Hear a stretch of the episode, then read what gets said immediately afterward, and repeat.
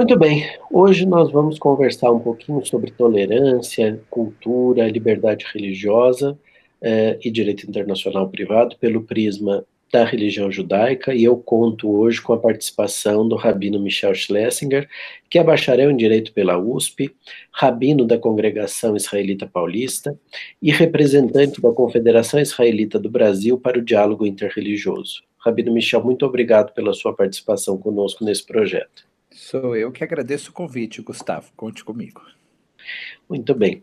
É, eu tenho feito sempre as mesmas perguntas para todos os líderes, sem prejuízo de eventualmente eu, é, é, a partir da sua resposta, interpolar alguma outra questão, tá?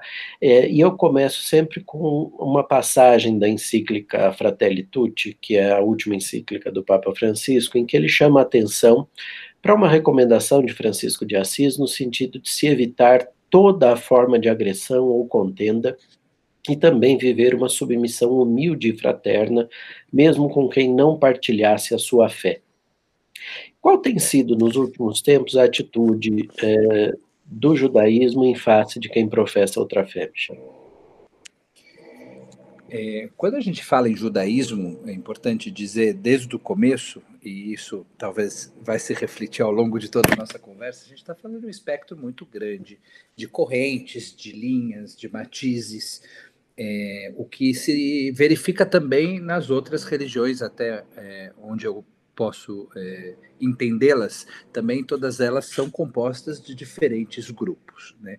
Então, toda vez que um líder fala, ele, na verdade, não está falando pelo judaísmo como um todo, mas ele está falando, de alguma forma, da sua leitura judaica, né? da sua leitura a, a, respeito do judaísmo. E acho que pontuar isso é importante, porque é, um dos princípios básicos é, da convivência entre os diferentes povos é admitir que a gente tem só um, uma parcela da verdade é, é e nunca ela toda, né? A gente está sempre é, no caminho. A gente, nenhum de nós atingiu a totalidade do conhecimento, a totalidade é, da verdade. Então, essa humildade é importante porque ela é pré-requisito para a gente ter a capacidade de levar o outro a sério, levar o outro em conta, ver no outro uma, uma possibilidade de aprendizado e de crescimento. E a mesma coisa tem que se verificar dentro de cada própria tradição. Né? Dentro do judaísmo, eu tenho muito a aprender com os meus colegas rabinos e rabinas que pensam diferentemente de mim em determinados temas e determinados assuntos. De certa forma, pelo fato da gente não ter uma estrutura hierárquica no judaísmo, não existe submissão de um rabino em relação ao outro, isso faz com que essa diversidade seja ainda mais acentuada, né? Porque os limites são estabelecidos pela própria comunidade. Não existe uma autoridade que venha falar, não, mas espera um pouquinho, isso já não é mais judaísmo. Quem disse? Como é que é? Tudo aquilo que um rabino e sua comunidade se sentirem confortáveis é, em defender, aquilo sim será também uma possibilidade judaica. Existe então um, um pluralismo dentro do próprio judaísmo que ele é muito amplo, né? E esse mesmo pluralismo precisa se refletir na relação do judeu com o não judeu. Né? Eu realmente acredito que a minha religião ela não é melhor do que a religião de ninguém e ela não é pior do que a religião de ninguém. Ela é mais uma possibilidade, é mais uma religião. Para mim funciona muito bem, mas ela não precisa funcionar bem para todo mundo. E ainda bem que ela não funciona bem para todo mundo, porque aí a gente consegue se enriquecer como humanidade. Eu digo que esse trabalho de, de interação entre diferentes é, grupos tem dois pré-requisitos. O primeiro é você ter segurança do que você é. Porque se você não tiver alguma segurança daquilo que você é, você vai sempre se sentir ameaçado pelo outro. O outro vai sempre representar uma ameaça, um monstro. Então você precisa estar de bem com a tua identidade. Senão é muito difícil se engajar nesse diálogo. E depois que você está de bem com a sua identidade, a sua segurança consigo mesmo precisa ser grande, mas não absoluta. Porque se ela for absoluta, o pensamento do outro não vai permear você, não vai passar por você. Então, eu digo que a gente tem que ter muita segurança para iniciar o diálogo, mas não pode ter toda a segurança. Porque se você tiver toda a segurança, você será um fanático. E como um fanático, você não vai ter a possibilidade de ouvir e aprender com o outro. É, é o caminho da prudência, né? o, o, uma outra passagem da encíclica, o Papa menciona o desejo de domínio sobre os outros, né? Então, dentro também da uma continuação da sua resposta, esse desejo de domínio sobre os outros costuma, diz ele, quebrar a harmonia do convívio entre as pessoas, né? E eu queria lhe perguntar qual é, em sua opinião, a, a relação é, desse desejo de domínio com a intolerância religiosa.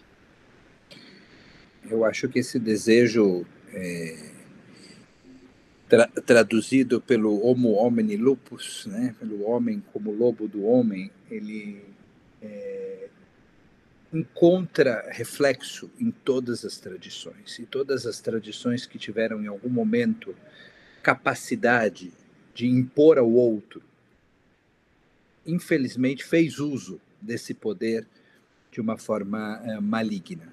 Né? A comunidade judaica, na maior parte do tempo, historicamente falando, foi vítima e não agente dessa imposição. Né? Ah, o judaísmo sofreu muita perseguição, o judaísmo teve que esconder a sua prática religiosa por muitos séculos, é, teve que ter vergonha é, da sua própria origem é, para salvar a própria vida, para resguardar a própria vida, o que é um, que é um absurdo completo. Né? Eu, eu acredito realmente que é, o ideal é a gente viver numa sociedade em que as religiões é, desenvolvem essa capacidade de, de aprendizado mútuo, de convivência. Eu digo que nem o nível da é, tolerância é suficiente, porque tolerância ainda é pouco. É você simplesmente é, permitir que o outro continue existindo é, sem que haja uma interação profunda e, e, e, verdadeira entre os diferentes grupos. Eu acho que a tolerância ainda é pouco. Eu acho que a gente tem que ir realmente para um aprendizado mútuo, por um, para um pluralismo, para um convívio com a diversidade. E usar o nosso poder, quando o tivermos, para garantir que isso aconteça, não para impor um pensamento sobre o outro. Eu acho que de novo, impõe seu pensamento aquele que não tem segurança suficiente naquilo que é, naquilo que tem. Porque a hora que a gente acredita na nossa é, verdade, né, na sofisticação do nosso pensamento, a gente não precisa impor nada. A gente pode é, ensinar, propagar, convencer é, é sem, sem, o uso da força. Eu, eu uso uma metáfora bíblica, né, que é Deus criou o mundo com palavras. Então, se Deus criou o mundo com palavras, significa que as palavras podem construir ou destruir mundos. E a gente não precisa de mais nada além das palavras. Eu acho que quando a gente recorreu aos sacrifícios de animais, às oferendas, a gente viveu um momento de insegurança a capacidade das palavras. E a gente precisou recorrer ao sangue. Fosse o sangue do animal, o sangue do outro ser humano. É, e a criação de Deus é, nos ensina que isso não é necessário, que a gente consegue absolutamente tudo com o poder das palavras. Basta confiar nelas. Eu acho que a confiança nas palavras e no poder das palavras é a chave para que a gente eh, fortaleça uma sociedade de diálogo. Acho que o diálogo é a palavra-chave e infelizmente, o monólogo está bem mais presente na nossa sociedade nos últimos tempos, tempos de polarização. Né? Eu, eu publiquei só um único livro até hoje, e, e eu, eu dei o título do livro Diálogos de um Rabino, e os subtítulos, o subtítulo é Reflexões para o Mundo de Monólogos. Então, eu realmente acredito que a gente tem esse desafio de transformar nossos monólogos em diálogos, e vamos seguir nesse caminho. Pois é, e, e, esses diálogos que eu tenho feito, quem sabe um dia se tornam uma conversa com todos os, os líderes religiosos, algo que você já vem fazendo, junto com Dom Odilo e outros líderes religiosos, mas quem sabe a gente consegue efetivamente que todos os que professam é, e têm uma função de liderança em alguma religião consigam desempenhar essa, essa forma altruísta de estar diante do outro. Né? A minha experiência é que em todas as comunidades existem vozes moderadas. Isso quer dizer, nas entrelinhas, que também todas as comunidades têm vozes fanáticas. E por isso as vozes eh, moderadas precisam se unir, precisam trabalhar em conjunto, porque a nossa omissão beneficia o fanatismo. Então, nós, religiosos moderados, é, precisamos estar muito próximos, precisamos estar muito unidos, precisamos trabalhar em conjunto, porque só dessa forma a gente consegue combater o fanatismo. E dentro dessa ideia do fanatismo, eu queria lhe perguntar o seguinte: você considera que há egoísmo entre esses líderes ou os povos religiosos relativamente àqueles que professam outras, é, outros credos? Às vezes existe egoísmo, mas na verdade o egoísmo é uma pobreza de espírito enorme, gigantesca, né? Porque a gente sabe que só possui quem liberta, só tem quem entrega. É, o egoísmo, na verdade, é de novo um reflexo de uma enorme insegurança e de, e de, uma, e de uma enorme pobreza. No, no ano do jubileu bíblico, né, a cada 50 anos, as terras voltavam aos seus donos originais. Então, ninguém, na verdade, possuía a sua terra. Você tinha, no máximo, o, privilégio de administrar, de cuidar, de plantar, de colher, mas aquilo não era teu. E depois dos 50 anos, você tinha que dar e libertar.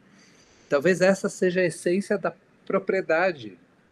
Quando você consegue entregar, quando você consegue libertar, é sinal que você, de fato, tem algo. Né? Porque senão você está o tempo todo cuidando e protegendo e com medo de que aquilo seja tirado de você e que você venha a perder, é, e no fundo você não, não tem nada. É verdade. É um usufruto só, né? Não é, é usufruto. Propriedade. É o usufruto, exatamente. Exatamente. Tem uma, tem uma lenda muito curta, judaica, que, que diz que uma pessoa estava jogando entulho da sua casa para o passeio público. Estava jogando entulho. E passou um ancião, viu aquela cena e falou: Mas por que, que você joga lixo de um lugar que não te pertence para um lugar que te pertence? Olha que maravilha. Porque, no fundo, o domínio público, né, a, a res pública, é aquilo que nos pertence é aquilo que nos pertence. O resto é passageiro. Hoje a gente mora nessa casa, amanhã a gente mora naquela, hoje a gente pode ter um veículo, amanhã outro, mas isso não é o principal. O principal é a praça, é a rua, é o lugar de convívio, que agora, durante a pandemia, nos faz tanta falta. Pois é.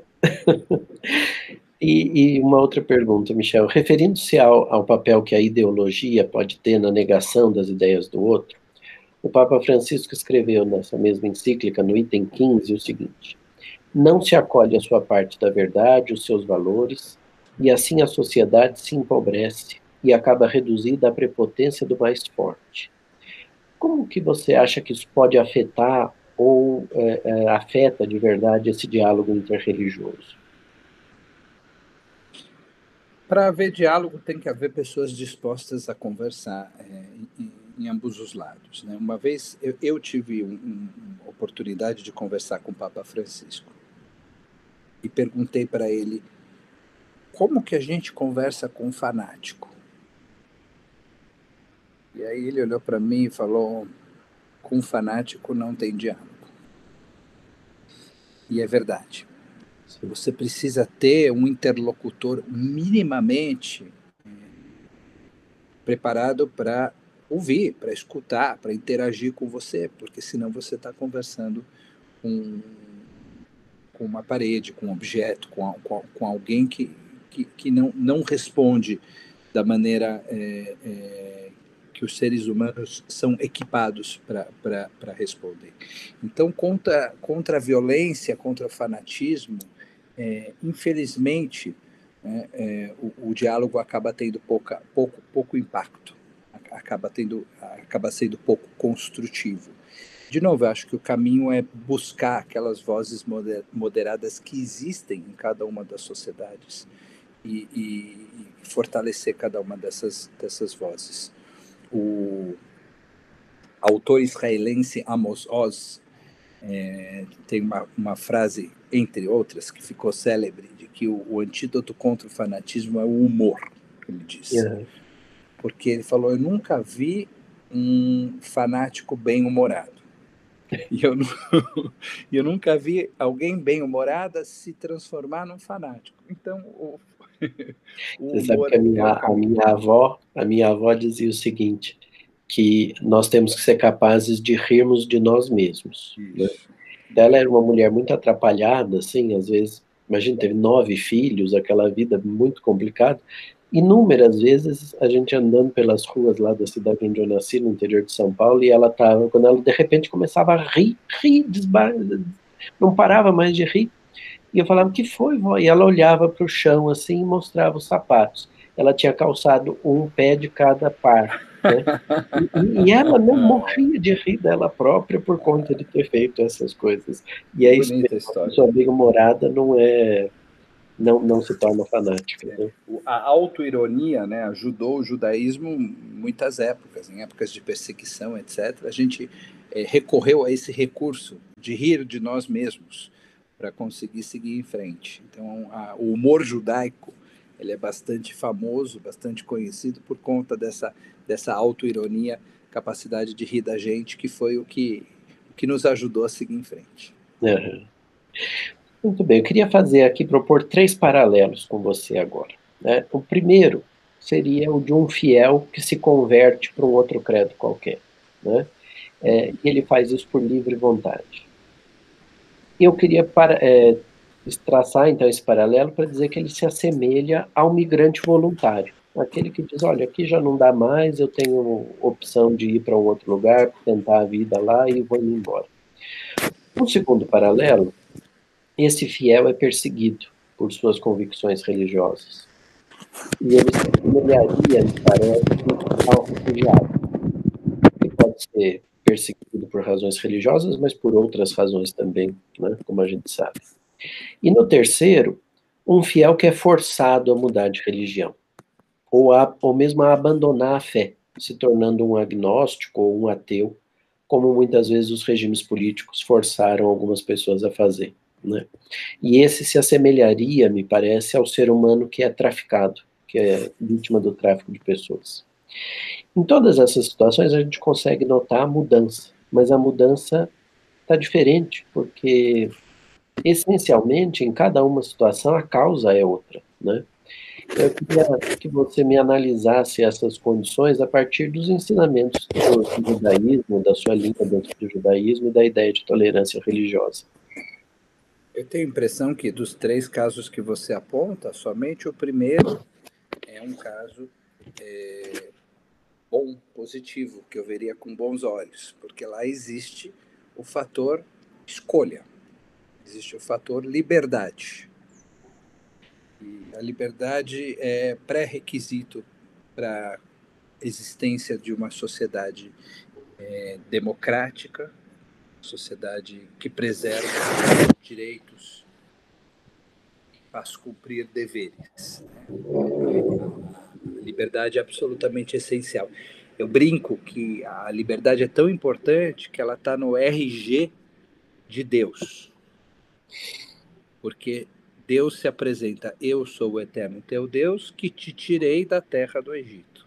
Então Deus, Deus se auto é, define como libertador, porque é, ele não concebe outro tipo de existência para o ser humano que não existência livre. O ser humano foi criado para viver livre, para fazer escolhas. E tanto no caso do tráfico de pessoas, né, que você comparou com uma pessoa forçada a mudar de religião ou abandonar sua religião, como no caso de alguém que é perseguido é, e, portanto, você comparou com refugiado, lá não existe eleição, lá não existe escolha, lá existe imposição. E, e, e a gente só pode, um, lamentar e, dois, combater é, esse tipo de comportamento de todas as maneiras possíveis. Já a conversão, na minha opinião, ela é, é o exercício da liberdade do ser humano. Eventualmente, ela vai nascer numa tradição e vai chegar à conclusão que existe uma outra tradição que responde melhor aquilo que ela acredita, aquilo que ela pensa, aquilo que ela sente, e vai fazer um movimento de mudar de religião. Eu acho que isso é absolutamente é, é, legítimo, absolutamente legítimo. Eu acho que quem tem uma relação sincera com o divino, com o sagrado, é, tem momentos de aproximação e de distanciamento, tem momentos de mais fé e de menos fé. Né? Porque a alternativa a isso é você ter uma relação morna, superficial. Né? A relação profunda é uma relação que tem é, tensões. As tensões estão presentes. E às vezes a tensão é insuportável, insustentável, e a coisa mais sincera que o fiel vai fazer é abandonar aquela religião, é, ou a, é, porque vai aderir a outra, ou porque simplesmente não vai aderir a, a nenhuma. E tudo bem, eu acho que é um movimento absolutamente legítimo, desde que não haja uma imposição externa. E no caso da pessoa perseguida e daquele que é forçado a mudar de religião, há esse fator externo maligno. Uhum. Muito bem. E, e para o judaísmo existe um conceito de estrangeiro, de estranho ou de diferente, Michel, que é algo que para o direito internacional privado, como você sabe, é bastante importante. Né? Claro, o termo hebraico para isso é o ger, ger se escreve G-U-E-R, que quer dizer justamente o estrangeiro. E essa é uma figura bíblica muito é, conhecida, né? normalmente visto como um elo fraco da sociedade, como alguém que precisa ser abraçado, acolhido. Normalmente a lista é a viúva, o órfão e o ger, e o estrangeiro. É a categoria das pessoas que precisavam de um olhar solidário, né? de um olhar cuidadoso. Tinha, por exemplo, uma regra social é, bíblica, né, de que é, no campo, quando se fazia a colheita, se deixava a borda do campo sem colher, sem, sem tirar os frutos, para que o estrangeiro, o órfão e a viúva pudessem se alimentar, para que eles pudessem vir sem ter que pedir nada para ninguém, aquele pedaço, aquela faixa pertencia a eles. Eles vinham, pegavam o próprio alimento e, e, e podiam eh, viver com dignidade. Então, o estrangeiro está presente é, é, na literatura bíblica o tempo inteiro, assim como nosso dever de cuidar e proteger né, desse esse estrangeiro. Uhum. É, o, o, professor Jacob Dollinger, que faleceu ano passado e foi professor na UERJ de Direito Internacional Privado, ele cita no, no manual dele duas ou três passagens bíblicas em que ele mostra esse diferencial que o povo hebraico teve no acolhimento do estrangeiro relativamente a outros povos da antiguidade clássica, né? E como isso foi importante para forjar um modo de, enfim, de se lidar com o estrangeiro é, com o acolhimento, com a hospitalidade, etc. Né? Então, é uma, uma, realmente é uma, uma característica muito bonita e muito antiga da história é, do povo judaico. Né? É, a próxima pergunta seria a seguinte: a quem que a gente deve dedicar o melhor tratamento possível? Por outras palavras, há ou deve haver algum limite para o amor entre os seres humanos ou para o acolhimento do indivíduo pelas religiões? O melhor tratamento possível a gente deve dedicar a nós mesmos. Porque só se a gente tiver a possibilidade de se amar e de se cuidar, a gente vai ter alguma possibilidade de amar e cuidar do outro. Né? Quando a gente lê o mandamento de amar o próximo como a si mesmo, a referência é a si mesmo. Essa é a referência. Então você precisa primeiro se gostar, se cuidar, se amar, para então que você consiga cuidar dos outros. Um pouco a lógica do avião, você precisa primeiro pôr a própria máscara para depois ajudar as outras pessoas a colocarem a máscara, porque se você perder o oxigênio e desmaiar, você não vai conseguir cuidar de ninguém e ajudar ninguém. Então, é, é, o judaísmo realmente defende a ideia de que você tem a sua primeira responsabilidade é a preservação da própria saúde e da própria vida. E uma vez que você consegue então preservar a própria saúde e a própria vida, você consegue ajudar o outro. E ajuda o outro não tem não tem limite, quer dizer, tudo que tiver ao teu alcance fazer para que o outro também viva e tenha saúde, tenha é, dignidade, tudo que tiver ao teu alcance deve ser abraçado, deve ser feito, sem dúvida nenhuma. Né? A gente vive num mundo ainda de muita carência, é um mundo muito rico e muito pobre ao mesmo tempo, um mundo que tem o suficiente para todos viverem com dignidade e tanta gente ainda passa por privação. Então existe muito, muito, muito, muito a ser feito e a solidariedade não deve ter limite. A próxima pergunta, é, já entrando mais para o direito internacional privado, é a seguinte: a tolerância com as diferenças entre as leis de dois povos, de dois estados soberanos, é um dos valores principais do direito internacional privado. Né? É, quer dizer, eu aplicar a lei estrangeira ou não aplicar a lei estrangeira depende da determinação daquilo que as regras de conflito dizem mas ao mesmo tempo depende também de eu me convencer de que eu posso aplicar aquela lei estrangeira, de que é possível tolerar os efeitos que ela vai praticar, que ela vai produzir. Então, eu queria lhe perguntar agora, assim, diretamente, o que, que você entende por tolerância, Michel? Então, eu, eu acredito que tolerância é, é o primeiro passo em direção ao outro. Né? Então, eu, eu primeiro preciso aceitar a, o direito do outro existir. Aceitar o direito do outro existir, na minha, na, é, ao meu ver, é a tolerância. Né? O outro tem direito de existir, o outro tem direito de ser, o outro tem direito de acreditar no que acredita, tem direito de praticar no, o que pratica, desde que isso não é, invada o meu espaço, desde que aquilo não agrida a minha liberdade, o outro tem direito de ser e de existir. Né? É, é, essa, para mim, é a tolerância. Mas eu acho que é um estágio ainda muito é, elementar né, do convívio humano. Eu acho que a gente deveria ser capaz de ir além da tolerância, porque existe algo lá que está sendo perdido. Quando eu simplesmente tolero o direito do outro de existir, eu não estou interagindo com o outro, eu não estou aprendendo nem ensinando nada. É, e, e, isso é uma pena, porque eu acho que realmente a riqueza da humanidade está na sua diversidade, mas desde que essa diversidade se cruze, se encontre, dialogue, converse. Né? Simplesmente a gente ser diferentes uns dos outros, mas ficar, como se diz popularmente, cada um no seu quadrado, isso não isso adianta pouco.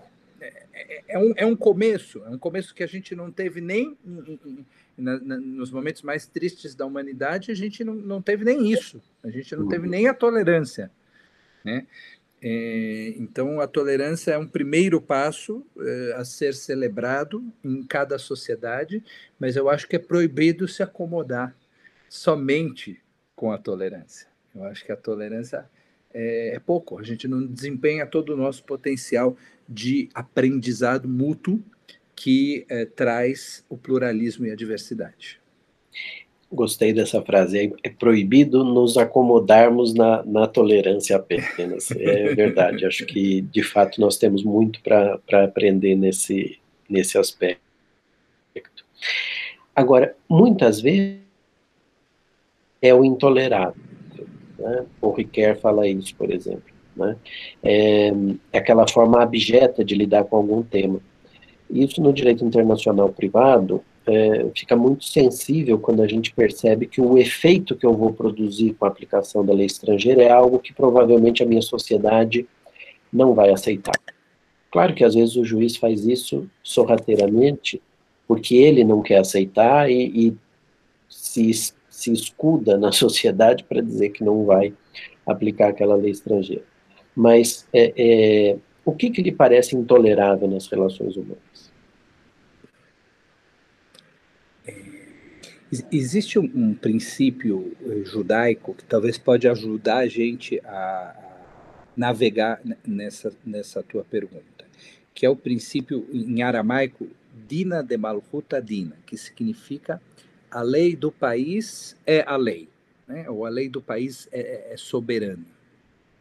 É, os judeus viveram nos últimos dois mil anos, antes da criação do Estado de Israel, é, em sociedades é, alheias, em, sociedade, em, outras sociedades é, sobre as quais não tinha nenhum tipo é, de, de poder. Né? E, e a regra judaica é de que quando você aceita viver em determinada sociedade, você está eh, aceitando que a sua vida será regrada pelas leis daquela sociedade. E se você não estiver satisfeito, não estiver feliz, você vai buscar uma outra sociedade que responda melhor aos, aos teus anseios. Isso não quer dizer que você não tem direito de participar e de tentar mudar, mas você tem que tentar mudar pelos canais legítimos, né? e não simplesmente pela desobediência. Né? Uhum. O judeu tem que obedecer às leis do país no qual ele vive, até porque um país não, não pode fazer uma, uma lei diferente para cada grupo religioso, né? tem que ter uma lei é, e, isso, isso tem que ser seguido. Então, é, eu, eu, eu, acho que a, esse princípio é um, é um bom princípio, é um, é um, princípio que diz você tem as tuas próprias regras e, e as tuas próprias normas. Mas as tuas próprias regras ou as regras da tua comunidade, é, elas são sempre limitadas pelas regras da sociedade maior na qual você está inserido. Quando a gente pensa isso em termos internacionais e de direito internacional, eu acho que são as convenções internacionais que estão acima das leis particulares de determinado país. Eu acho que os, os tratados né, existem justamente para isso, né, para que os países possam se comprometer com valores, com princípios e até com leis é, de ordem internacional que é, superem as suas próprias é, ordenações nacionais em, ca, em, caso de em caso de conflitos. É, eu, eu acho eu acho que é um, eu acho que é um bom caminho. Uhum. É o, o, quando a gente pensa, por exemplo, na mudança da lei de introdução, né, a revogação do código da introdução ao Código Civil, que mandava aplicar a lei da nacionalidade, e a, a lei de introdução de 42, que manda aplicar a lei do domicílio, isso foi um fator muito importante para a integração dos diversos povos no Brasil. Porque a partir daquele dia, em setembro de 42, as pessoas disseram: puxa vida, agora eu tenho que saber como é que a comunidade brasileira convive, como é que ela se comporta, quais são os nossos direitos e os nossos deveres à luz da lei brasileira e, ao mesmo tempo, nos, é, no, nos vínculos familiares, você submetia todos à mesma lei, a lei brasileira, e aí a gente começa a assistir casamentos é, de pessoas de origens nacionais distintas, né, que tinham chegado desde a proclamação da República até 42. Então, esse, esse movimento de integração foi um movimento que, de fato, se beneficiou dessa regra da aplicação da lei do domicílio, que é, é uma concretização desse princípio que você mencionou há pouco, e que me parece, é, agora pensando um pouco aqui à distância, mas a, talvez o, a insistência dos Estados europeus em se manterem vinculados à regra da nacionalidade é, seja um, um empecilho que eles ainda não conseguiram superar para essa integração com esses migrantes que vêm das antigas colônias, né, por conta da, da, proximidade linguística, e que chegam naqueles países, muitas vezes porque têm até o direito à nacionalidade daquelas nações, mas não conseguem se integrar. E aí vivem nas periferias, vivem nas cidades e é, é, vão sentindo esse peso da rejeição é, dos nativos, vamos dizer assim, né? Não então, deixa de ser uma forma de, de condenar o estrangeiro ao estrangeirismo. Exato, porque você não acolhe, né? Você mantém essa diferença muito gritante, muito marcante. Agora, é, é, última pergunta antes da gente passar para as considerações finais que você queira fazer, mas no direito internacional privado, a gente pode recusar a incidência de uma lei que foi mandada aplicar pela regra de conflitos, mas porque ela foi pensada para um outro povo, à luz de uma outra cultura, ela, claro que carrega os valores daquele outro povo e às vezes o resultado que a gente vai produzir aqui é um resultado inadequado para os valores da sociedade. Eu penso sempre na hipótese de uma sociedade poligâmica, né, quando a família, o núcleo familiar vem e nós dizemos, bom, mas aqui bigamia é crime, portanto há alguma dificuldade em nós aceitarmos essa situação que já se constituiu lá ou que você gostaria de ver constituída aqui. É, como que a gente explica essa possibilidade de romper com a determinação de que uma lei fosse a lei aplicada? É, há alguma, alguma explicação que o judaísmo dê para essa ruptura?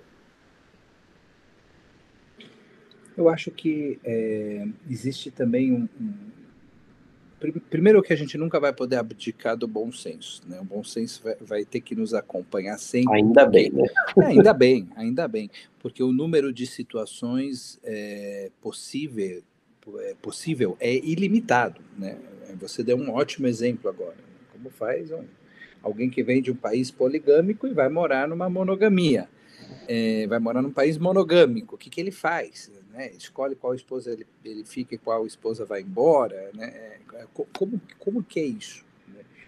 E eu acho que existe uma diferença entre um, novo casamento que aquele é, estrangeiro vai eventualmente querer contrair num país monogâmico e é, os casamentos que ele já contraiu no passado, né? o, o princípio da anterioridade né? de, deveria ser aplicado numa situação como essa. Né? Uma coisa é aquilo que eu trago junto comigo.